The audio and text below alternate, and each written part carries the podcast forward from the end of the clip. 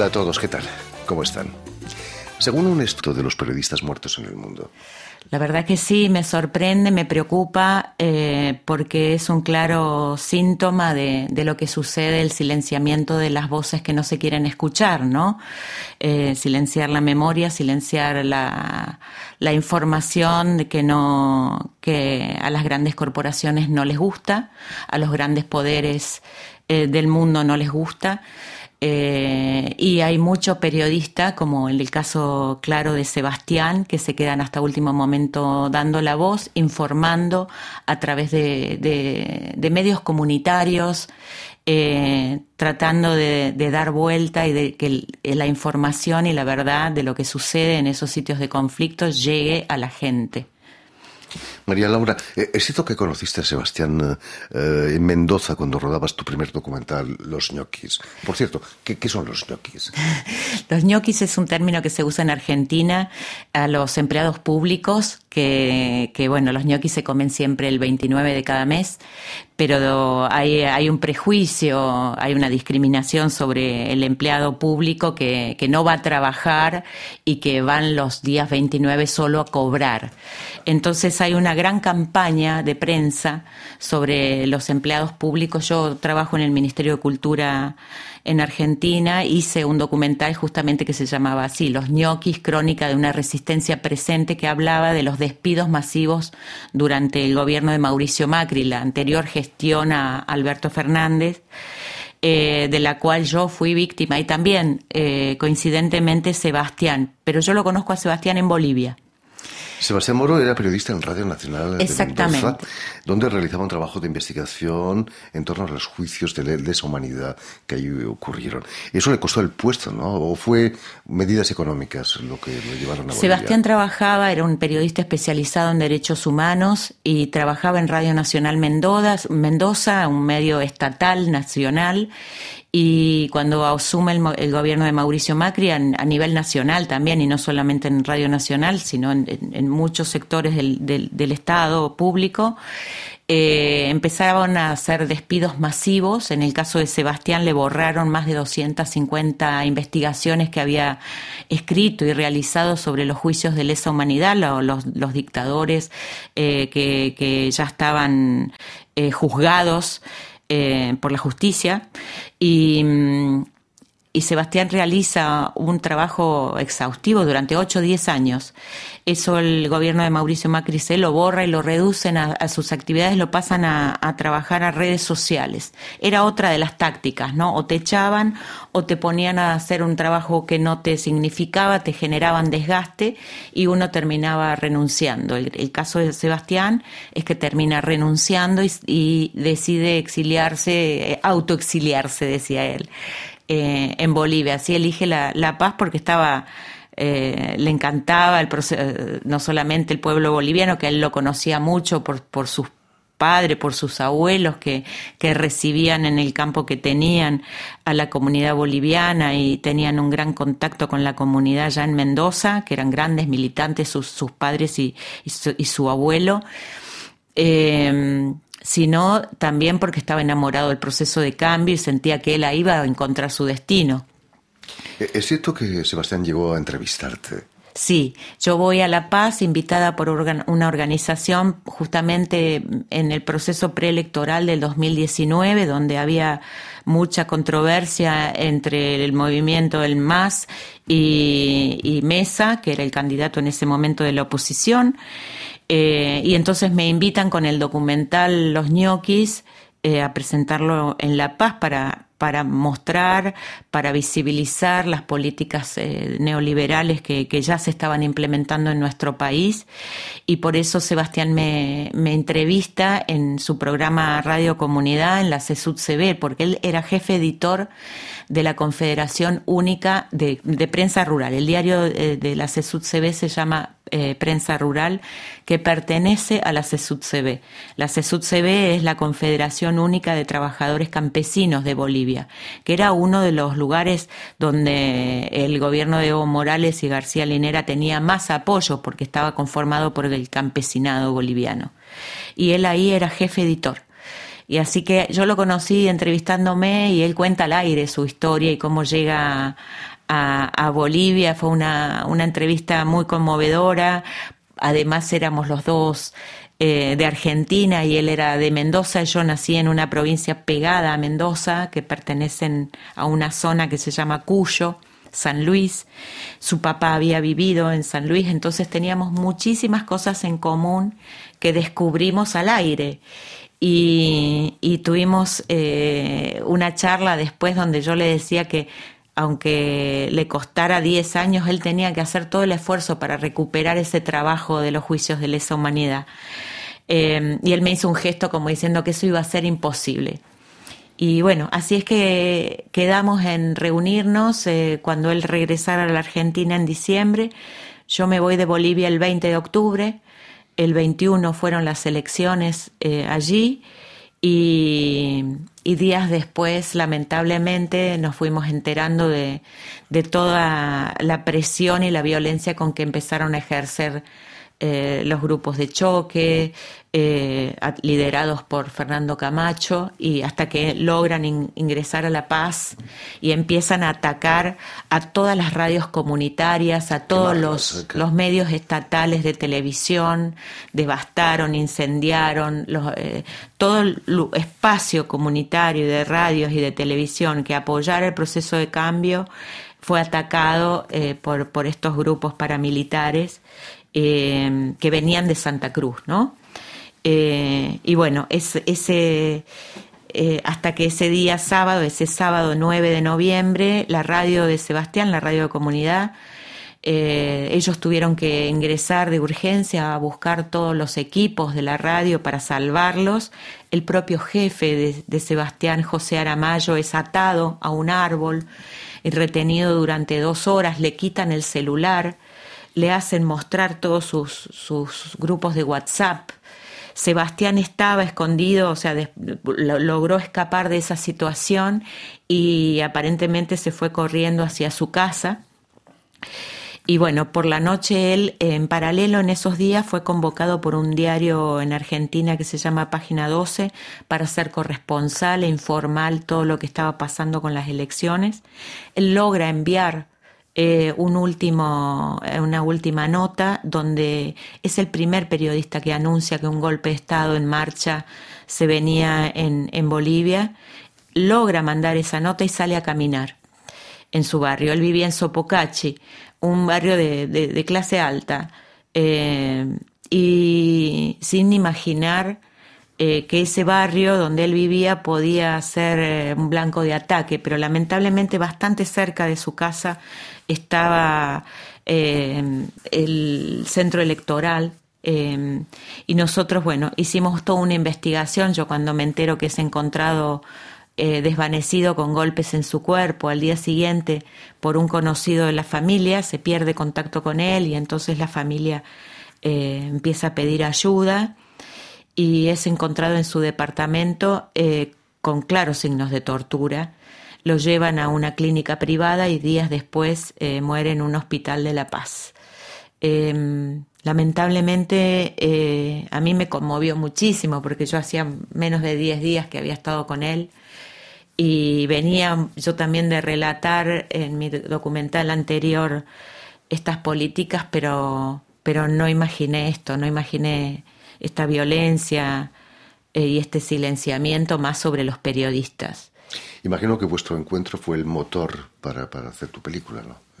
Claro, absolutamente que fue el motor. Eh, yo sentí que la historia de Sebastián era una tragedia, porque él había huido desde Mendoza, eh, porque le habían borrado estas notas, lo habían reducido, se sentía humillado y él ilusionado, como en las tragedias griegas, busca un destino mejor, huye de su propio destino y busca, creyendo encontrar en Bolivia eh, su futuro, pero sin embargo allí encuentra la muerte. Era claramente una tragedia y mi necesidad más profunda en ese momento, sin imaginar la dimensión que iba a tener y la repercusión que iba a tener luego el documental, gracias a Dios, pero en ese primer momento mi necesidad fue devolverle la voz.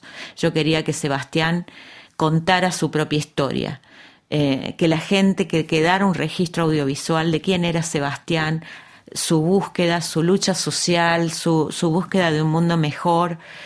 Eh, él era muy querido por, el campesinado y él logró insertarse en, en, la comunidad boliviana, que es muy difícil. Y ellos decían que era su propia voz, que Sebastián les daba la voz. Eh, hay una parte del documental inclusive que cuento una historia eh, de cómo Sebastián le daba la voz a los grupos más humildes. Y hace poco, el año pasado, el gobierno boliviano, en mayo del año pasado, lo declaró periodista del pueblo. Eso fue un, gran eh, reconocimiento también hacia la familia, ¿no? Precisamente lo más emotivo de, tu película es que podemos escuchar la verdadera voz de, Sebastián gracias a sus mensajes WhatsApp que enviaba a su familia. Quizás eso le costó la vida también, ¿no? Yo creo que le costó la vida eh, que él no claudicaba, él se quedó informando, una de las preguntas también que siempre nos hicimos, ¿por qué salió a caminar? ¿Por qué se quedó? ¿Por qué nos buscó un refugio sabiendo todo lo que estaba sucediendo? Y Sebastián era el único periodista que había quedado informando para la comunidad internacional, en este caso para Argentina. Al día siguiente de ese 9, él tenía una entrevista muy importante y, y bueno, nunca llegó eh, yo creo que era su compromiso de, que él se quedó informando. Eh, más que los audios, era su, rol de periodista, que, informó a nivel internacional lo que estaba sucediendo y eso le costó la vida. Esos mensajes los enviaba a sus chicas, como le llamaba, a su familia, eh, Melody, Penelope y Sabina. Así son protagonistas de tu película. Ha sido difícil hacerles hablar de, la desaparición de, Sebastián. es algo doloroso. apenas sucedió, Sebastián muere el 16, de, lo es, encontrado el 10 de noviembre, desvanecido. Fue justo la mañana en que también la OEA anticipa su auditoría. Eh, las Fuerzas Armadas le piden a Evo Morales y a García Linera la renuncia, a la tarde eh, renuncia y, el 16, seis días después, Sebastián muere. Em, inmediatamente cuando me entero en diciembre, yo ya estaba hablando con la familia, eh, pidiéndole justamente los audios de WhatsApp, no solamente a la familia, sino también a todos los amigos que estaban en su entorno más cercano. Pero ¿qué pasaba? Todos habían borrado sus, audios de WhatsApp por seguridad, porque se iban de las redes sociales, borraban sus números, buscaban casas de refugio. Muchos los recibimos en, Argentina exiliados. la familia, gracias a Dios, eh, conservó esos audios y en enero yo ya estaba viajando a Mendoza a conocerlas, que me conozcan, que tuvieran tranquilidad eh, en quién depositar eh, toda esa información que, luego iba a ser también parte de la causa penal, ¿no? Eh, así que siempre estoy agradecida de Raquel, la mamá, Penélope y Melody, sus hermanas, que me dieron esa, esa seguridad y esa tranquilidad de trabajar en conjunto. Somos casi una familia en este momento, después de cuatro años de mucho trabajo para poder hacer el documental. Y siempre para mí fue claro que el hilo conductor era Sebastián, el protagonista era Sebastián, y las voces que aparecían alrededor era de la información que no lográbamos conseguir. Eh, porque yo quería contar eh, a Sebastián en toda su dimensión, quién era como persona. Eh, porque mucho, recordemos que en ese momento no solamente la voz de Sebastián fue silenciada, la historia, su muerte, sino también el propio golpe de Estado. Y, bueno, es como el golpe de Estado, si bien es una segunda historia, nos lleva a conocer la dimensión de los poderes hegemónicos, ¿no? Precisamente Sebastián en uno de esos mensajes es crítico con Evo Morales. Le dice que tiene que renunciar y que el periodismo tiene que separarse del militantismo, en cierto modo, ¿no? Sí, eh, nosotros nos gusta mucho también esa parte porque queríamos, eh, uno de los ejes más importantes era no mostrarlo a Sebastián como un héroe. Tampoco yo quería hacer un registro periodístico cronológico, de hecho yo quería hacer una película cinematográfica. Eh, y, esa parte donde él pelea y lucha y se muestre también confundido, me parecía fundamental me parecía fundamental porque es la lucha de cualquier persona, hombre, mujer, que tiene ideales, pero a la vez también cuál es el límite de esos ideales, ¿no? Y sí, me parece eh, es uno de los ejes más importantes, de mostrar al hombre en toda su dimensión. María Laura, se ha abierto un proceso para esclarecer las circunstancias de la muerte de, Sebastián allí en Bolivia. Nosotros teníamos ejes de trabajo eh, de reconstruir sus últimos pasos, de mostrar también lo que sucedía en esos días del golpe. Para eso también recurrimos a muchos canales, a personas que habían grabado con, con, celulares las imágenes y, los archivos de esos días. Eh, pero también nos sucedía, como en cualquier documental, cosas imprevistas que no teníamos eh, contado, eh, no lo teníamos en ese guion original que habíamos escrito, y una fue la pericia. Llegamos a Bolivia y justo coincidió con que la familia tenía que ir a declarar para la causa penal y se realizó una pericia en, en, la propio, en el propio domicilio de Sebastián. Eso fue muy importante y gracias a eso también logramos convencer al último testigo, al que lo encuentra desvanecido, que habíamos estado tratando de llegar a él el último año, pero por miedo y porque además la familia lo quería conservar como testigo de la causa. Eh, era muy difícil llegar a él. Y, bueno, nuestra presencia, la presencia de la familia, la ayuda de, también de la abogada de, de, la causa de Sebastián logramos que el último testigo nos diera su testimonio para el documental y, es así que llega a ser una reconstrucción casi total de cómo fueron esos momentos y esos hechos, con lo cual después el Ministerio de Justicia, nosotros fue un largo proceso hacer el, eh, un, documental de, de, esta envergadura, es una coproducción argentina-boliviana, es una película grande. Eh, Ahora te cuento quiénes son los productores porque me parece importante que me, que me, me apoyaron en este proceso. Eh, lo, llega a pedir la, el Ministerio de Justicia de Bolivia, se hizo una función privada para los abogados del Ministerio de Justicia y ha sido, forma parte de, la, de las pruebas eh, el, el, documental. Y bueno, y ahí agradecemos, hay mucha gente artista que está eh, trabajando en favor de la causa y el pedido internacional de, justicia por Sebastián y todas las víctimas. Pero el documental lo que ha generado y lo que ha dado, esto que vos decís bien, es la voz de Sebastián. Rescatar ese, ese testimonio puro, crudo, de la propia voz hasta último momento de Sebastián, es una prueba fundamental. Hablando de los productores, deben estar contentos. Tu película ha ganado varios premios en festivales internacionales, el de cine político de Buenos Aires, por ejemplo. Eh, es importante la difusión de, esta película. Estos premios, sí, uno, estos premios uno los agradece porque le dan solidez al proyecto, ¿no? Eh, es una coproducción entre Baraca Cine, Marcelo Chapses por Buenos Aires, que él fue el primero que me apoyó cuando yo le dije quiero que sea narrado por la voz de Sebastián, me dijo sí, vamos, y es co-guionista conmigo. Y a partir de ahí, él siempre dijo que el proyecto tenía que ser federal y latinoamericano. Por eso buscamos una productora en Mendoza, que es Buda Casa Producciones, y otra coproducción eh, que contactamos a, a, la Fundación Grupo Ucamau a través de Pedro Ligerón Vargas, que era conocido mío, y, bueno, digamos que la Fundación Grupo Bucamau pertenece a, Jorge Sanginés, que es un líder, es, es, un legendario del cine político, uno de los fundadores del cine político latinoamericano, y su respaldo a mí me dio un desafío enorme a nivel político y creativo. Y es así que, que las tres productoras pudieron responder en el respaldo económico de lo que implica ir a filmar, contar con dos equipos, uno en Bolivia y otro en Argentina y, los equipos que trabajaron conmigo eh, en Argentina y en Bolivia son de excelente calidad.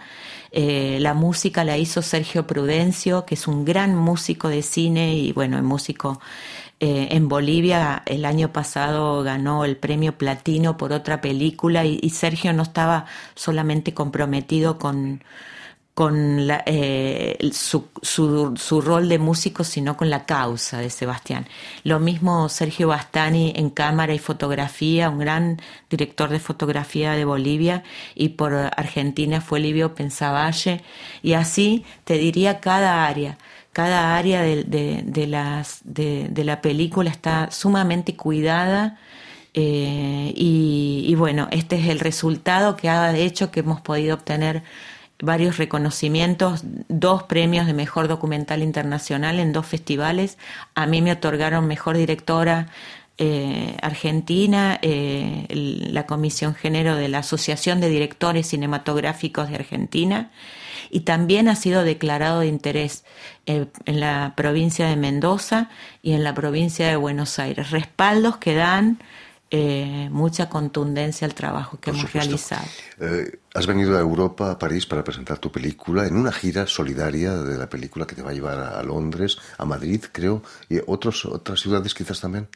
Sí, eh, la, gira la organiza la por el mundo. Aquí en Francia está Wipalas France, que ellos ya habían participado en la campaña internacional el año pasado de pedido de justicia por Sebastián y por todas las víctimas y convocaron al documental para, para justamente que, que, colabore a este pedido de justicia y lo hemos presentado aquí en París y estamos yendo a la decimoséptima conferencia latinoamericana de Londres y también vamos a estar en una función en Londres en el Bolívar Hall acompañados de Jeremy Corbyn y Estela Sanch que se suma acompañándonos en el pedido de justicia de todos los periodistas injustamente eh, encarcelados o eh, asesinados, como es el caso de Sebastián. Luego vamos a ir al Parlamento Europeo en Bruselas, también vamos a estar en Ginebra eh, y en Ámsterdam y en Madrid. Es una gran gira que estamos acompañando y a través del documental que se conozca la voz de Sebastián. Es a modo de presentación porque no ha sido estrenado comercialmente en, en, Europa todavía el documental, Así que es a modo de presentación agradezco a Huipalas que ha hecho este esfuerzo enorme, por, enorme por traernos y, y, traer la voz de la familia que, que con una carta y con videos estamos acompañando cada, cada función. En fin, pues muchísimas gracias, eh, María Laura Cali, por haber estado aquí con nosotros, que esta película sea vista por el mayor número de gente posible. Eh, permíteme también que dé las gracias a Estefan de Fossé y a también Robin Cusno, quienes han ocupado hoy de la realización del programa, y también saludar a nuestros telespectadores, porque también los tenemos, que nos siguen en toda América Latina, en Mendoza seguro que también, gracias a la cadena Unión Continental Latinoamericana, que es la cadena de la OEA, la Organización de Estados Americanos, y una red que se llama TAL, TAL, que reúne televisoras públicas y también universitarias de toda América Latina. Sí, saludar, saludar a toda tu audiencia, por favor. Gracias por este espacio, es importantísimo para nosotros. Saludarte a vos por, por invitarnos. Placer. Y bueno, los esperamos en cada función. Ah, lo que podría decir es que sigan en las funciones los lugares y las direcciones a través de las redes sociales de Huipalas por el Mundo, de Sebastián Moro el Caminante. También tenemos Facebook e Instagram, que nos busquen. Sebastián Moro fue el golpe de la familia y allí va a estar anunciado y que nos sigan eh, donde se irán anunciando los pasos de pedido de justicia. Y en Radio Francia Internacional también. Muchísimas gracias. y a ustedes, muchísimas gracias por su atención y les damos cita para una nueva edición de El invitado de Radio Francia Internacional.